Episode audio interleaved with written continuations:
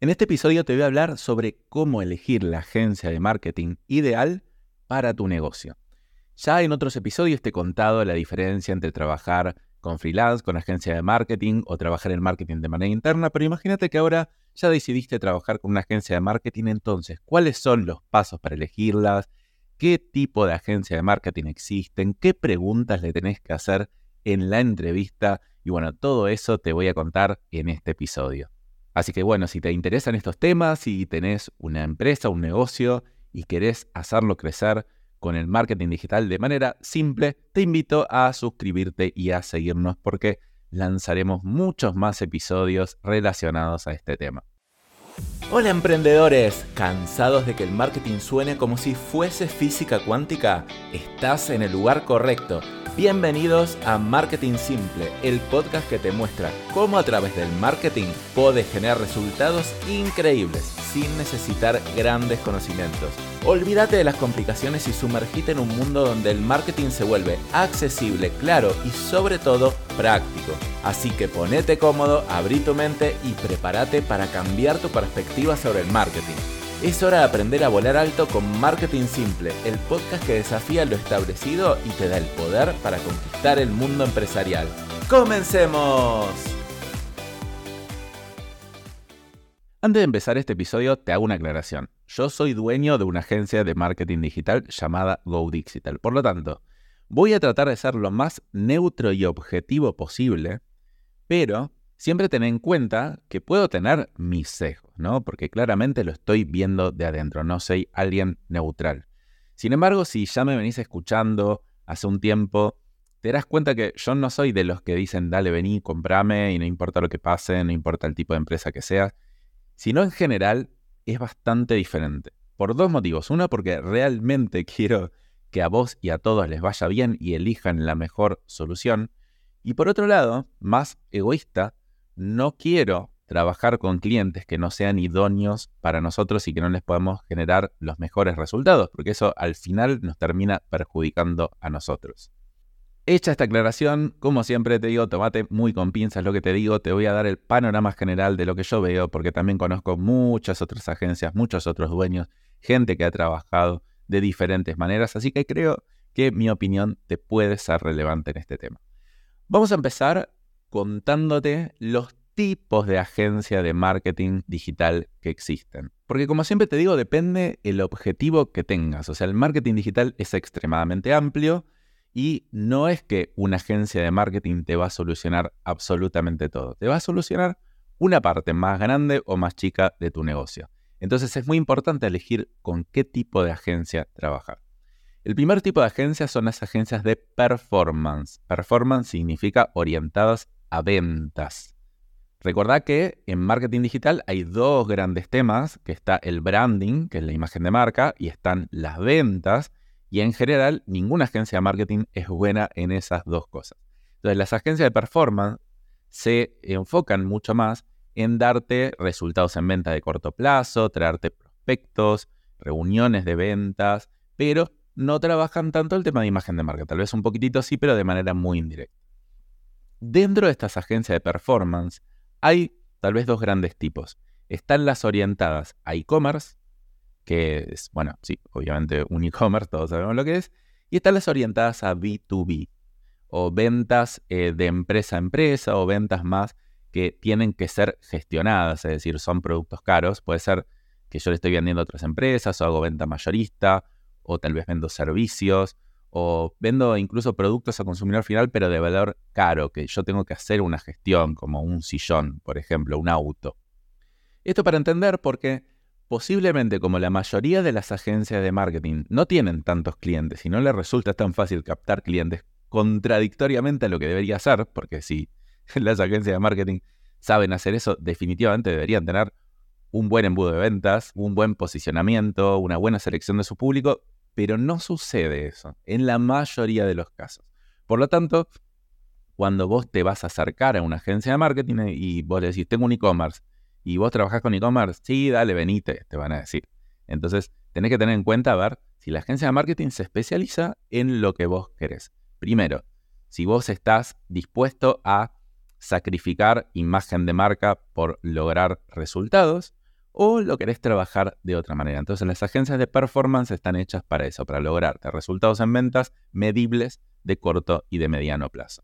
Mi agencia de marketing Go Digital es una agencia de performance orientada a B2B, orientada a venta a empresas o productos que tienen que ser gestionados. Tiene sentido llamar al prospecto y hacerle un seguimiento. ¿Cuál es el fee que te pueden llegar a cobrar agencias de performance? Obviamente depende, porque hay agencias muy chiquititas o que es el dueño solo, que tal vez sale muy económico, pero en general una agencia de performance te va a salir entre 250 dólares y 800 dólares la gestión de eh, bueno, todas las campañas y todo eso. Y además a eso le tenés que sumar la inversión publicitaria que en general se duplica. Por ejemplo, si vos pagas 500 dólares al fee, probablemente tengas que pagar 500 dólares más por inversión publicitaria. Si te suena grande este número, quiere decir que probablemente no estéis en la etapa de contratar una agencia de marketing o podés contratar una más chiquita de fees más económicos, entendiendo que también tienen menos experiencia, pero bueno, podría ser una opción. Después pasemos a las agencias de branding. Branding es imagen de marca.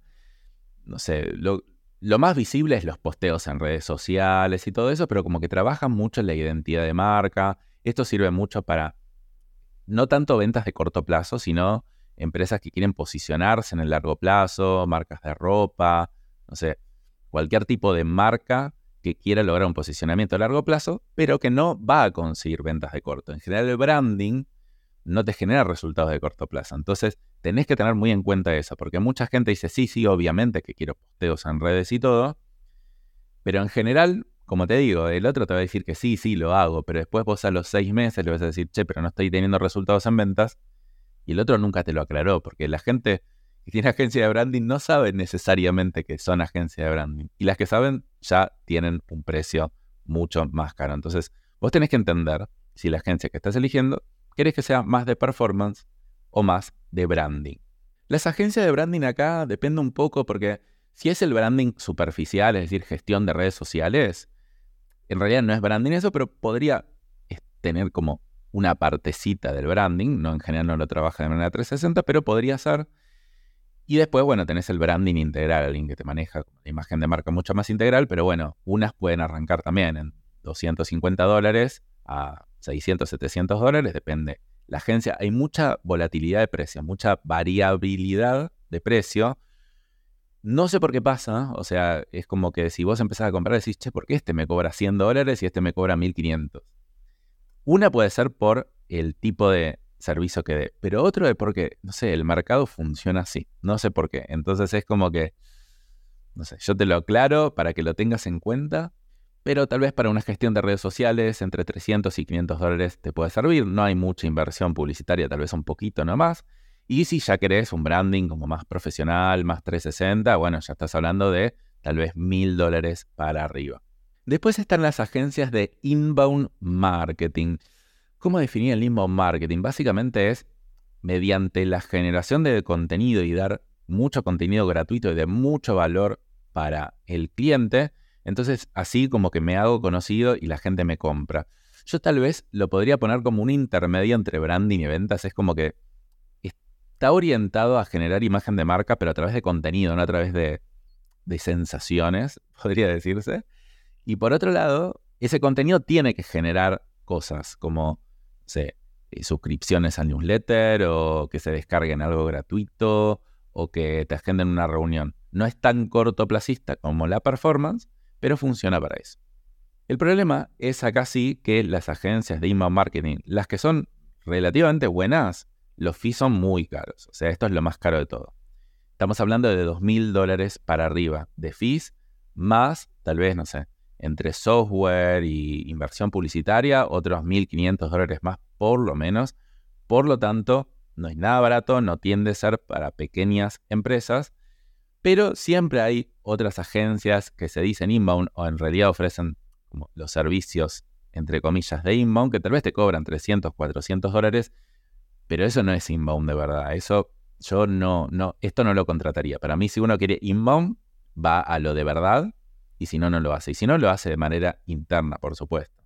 Después están las agencias 360, las que te resuelven todo. Es lo que todo dueño de negocio quisiera. O sea, claramente es la oferta más atractiva que hay. Sin embargo, yo siempre acá digo lo mismo, estas son las que menos recomiendo de todas.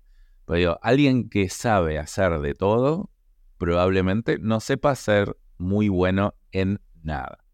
Entonces, hay que tener un poco de cuidado. No quiere decir que no te sirva necesariamente. Analizarlo, porque vas a decir, mira, sí, yo sé que no es bueno en todo, pero más o menos necesito un poco de todo. Ok, sabe el sacrificio que estés haciendo y cuando le pides resultados específicos.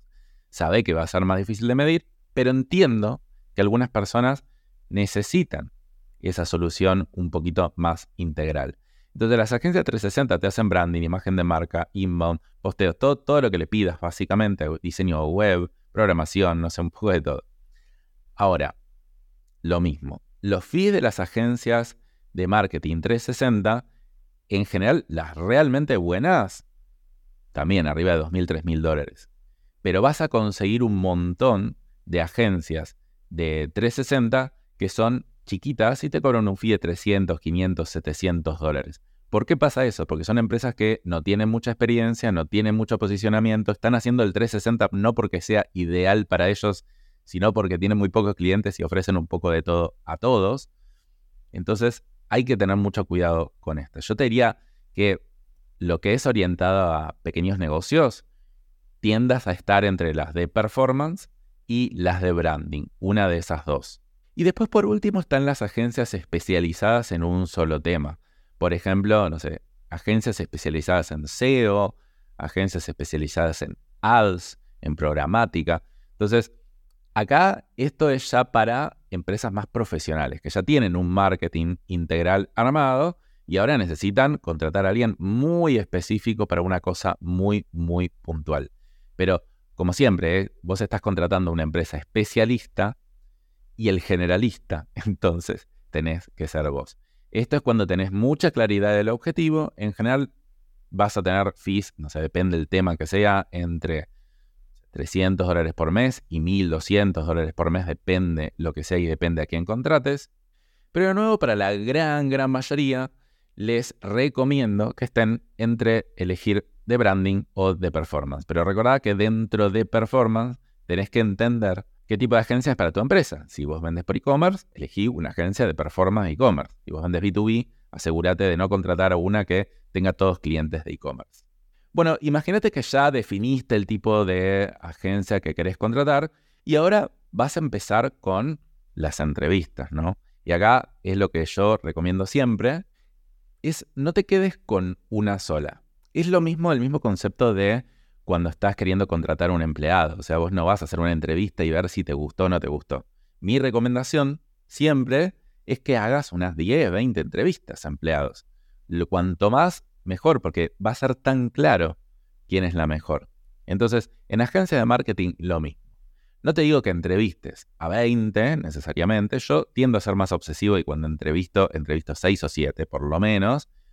Pero te diría que con que entrevistes a 3 o 4 está bien. Entonces, ahí te vas a dar cuenta la diferencia, los pros y contras de cada una. Después entonces te voy a eh, recomendar un poco de cómo buscar a esas agencias de marketing, de dónde sacarlas, porque hay 10 millones, o sea, no hay escasez de agencias de marketing, las puedes encontrar por todos lados, somos como cucarachas de alguna manera, pero la verdad que encontrar una buena que te sirva y que haga fit con tu negocio no es tan sencillo. Pero antes de eso, te voy a pasar a contar ¿Qué son las cosas que tenés que preguntarle en una entrevista? Porque ahí vas a dejar en jaque, te diría, el 80-90%, que no tienen claridad sobre lo que ofrecen. Entonces, te voy a pasar a contar esta lista de preguntas y una breve explicación para que vos analices en esa entrevista que le hagas a la agencia. Una cosa que le tenés que preguntar es cómo es su metodología de trabajo, cómo es su paso a paso.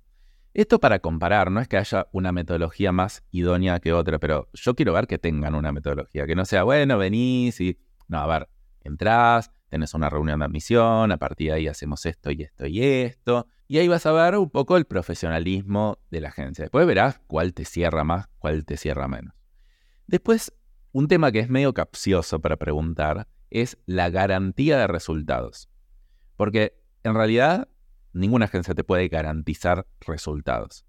Y justamente lo que yo quiero preguntar en este caso es preguntarle para ver realmente cómo lo está pensando, porque a mí alguien que me diga, mira, en tres meses va a pasar esto y esto y esto y vas a tener resultados, yo sinceramente no podría confiar mucho, porque la realidad es que los resultados no dependen solo de la agencia de marketing. La agencia de marketing te puede llevar visitas a tu sitio, hasta te puede generar eh, gente interesada, pero después si vendes poco, tal vez porque vos gestionaste mal las ventas, porque tu producto no era del todo bueno. Entonces, nosotros, por ejemplo, de ninguna manera podemos garantizar resultados, pero sí está bueno preguntarlo para entender cómo explican ellos eso. Primero, el que garantiza resultados medio como que lo descarto. El que no te dice, bueno, mira, no te puedo garantizar, pero lo que vamos a hacer el primer mes es esto, lo que vamos a hacer el segundo mes es esto, el tercer mes puedes esperar resultados en esto, tal vez no tanto en ventas, pero sí podés ver estos entregables, podés empezar a tener X cantidad de consultas. Entonces, ver un poco cómo reacciona la agencia con este tema.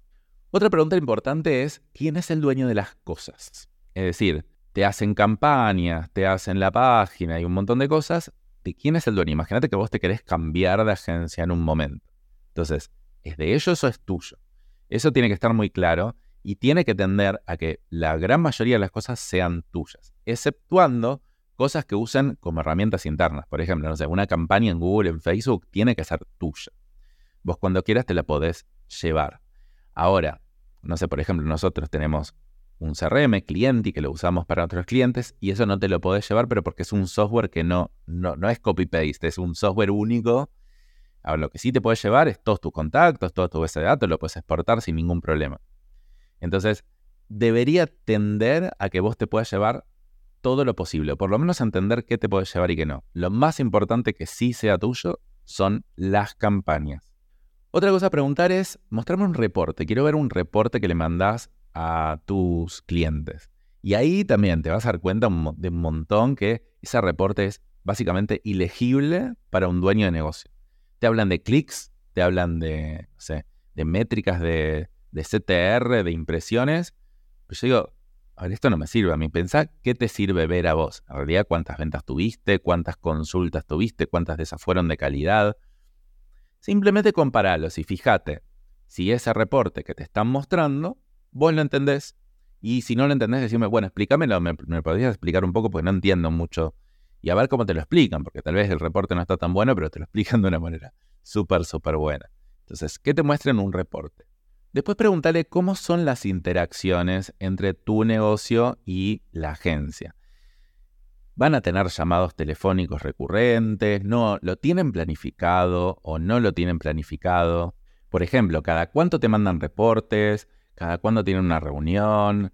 Eh, ¿Cada cuánto te mandan mail? ¿Cada cuánto lo puedes contactar vos? ¿De qué manera?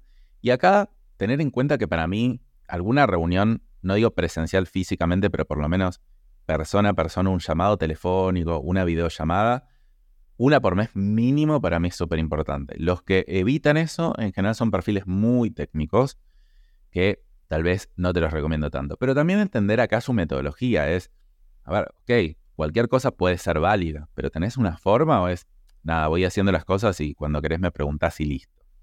Después otra pregunta es, ¿quién te va a atender? Y acá sí te digo que estas empresas chiquitas tienen una ventaja, siempre y cuando tiendan a ser buenas, porque hay obviamente de todo, que es que muchas veces te atiende el dueño. Obviamente siempre es lo mejor que te atienda el dueño. Lo que pasa es que en las empresas que fueron creciendo, por ejemplo, como la nuestra, no te va a atender el dueño. Entonces, eso es una contra, por un lado, que te atienda el dueño, es un pro. Por ejemplo, si no nos hubieras contratado a nosotros en el primer año que estábamos trabajando, hubiera sido espectacular, porque te hubiéramos atendido mi socio y yo los dos juntos yendo a una reunión. Pero bueno, eso en general dura poco, o los que duran mucho es porque se quedaron muy chiquitos. Pero no voy a negar que tiene una ventaja que te atienda el dueño. Y si no te atiende el dueño, es más o menos quien te atiende, porque por ejemplo, no sé, nosotros tenemos dividido en dos roles, en dos tipos grandes de roles. Uno, el rol comercial, y el otro el rol técnico. Entonces, nosotros sabemos que el que es un crack haciendo campañas no es muy bueno hablando con dueño de negocio. Y el que es muy bueno hablando con dueño de negocio no es muy crack haciendo campañas. Entonces, nosotros por lo menos ponemos una persona más tendiendo a comercial para la interacción con el dueño. Simplemente para que sepas con quién vas a hablar, cómo es esa persona. No, no sé si hace falta que conozcas específicamente a esa persona, pero que entiendas qué tipo de rol es. La otra pregunta es, ¿qué experiencia tienen con tu rubro o similares? No sé, imagínate que vendes seguros, ¿qué experiencia tenés con otras empresas de venta de seguros? O vendes autos, ¿qué experiencia tenés con eso? O vendes por e-commerce, lo que sea. Entonces, acá hay diferentes distinciones. Obviamente lo más obvio es que tengan una empresa exactamente que venda el mismo rubro que vos. Y eso está buenísimo, si te lo pueden contar, suma un montón.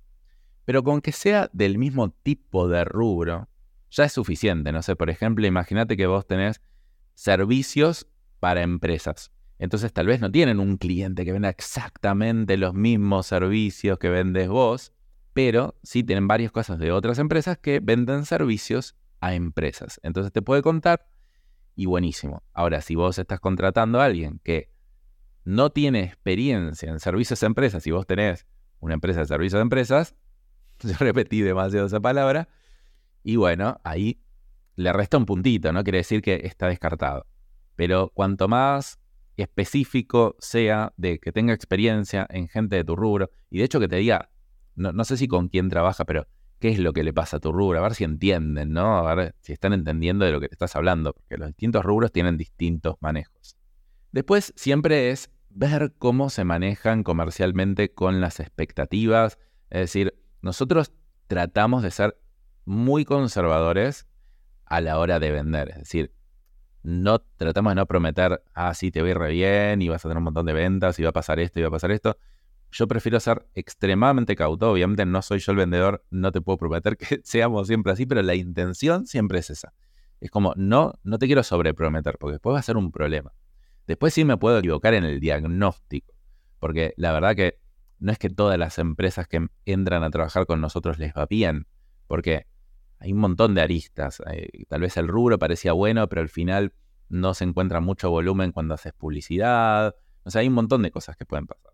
Pero por lo menos yo trato de ser súper conservador. Entonces, nosotros decimos, mira, mínimo de permanencia cuatro meses.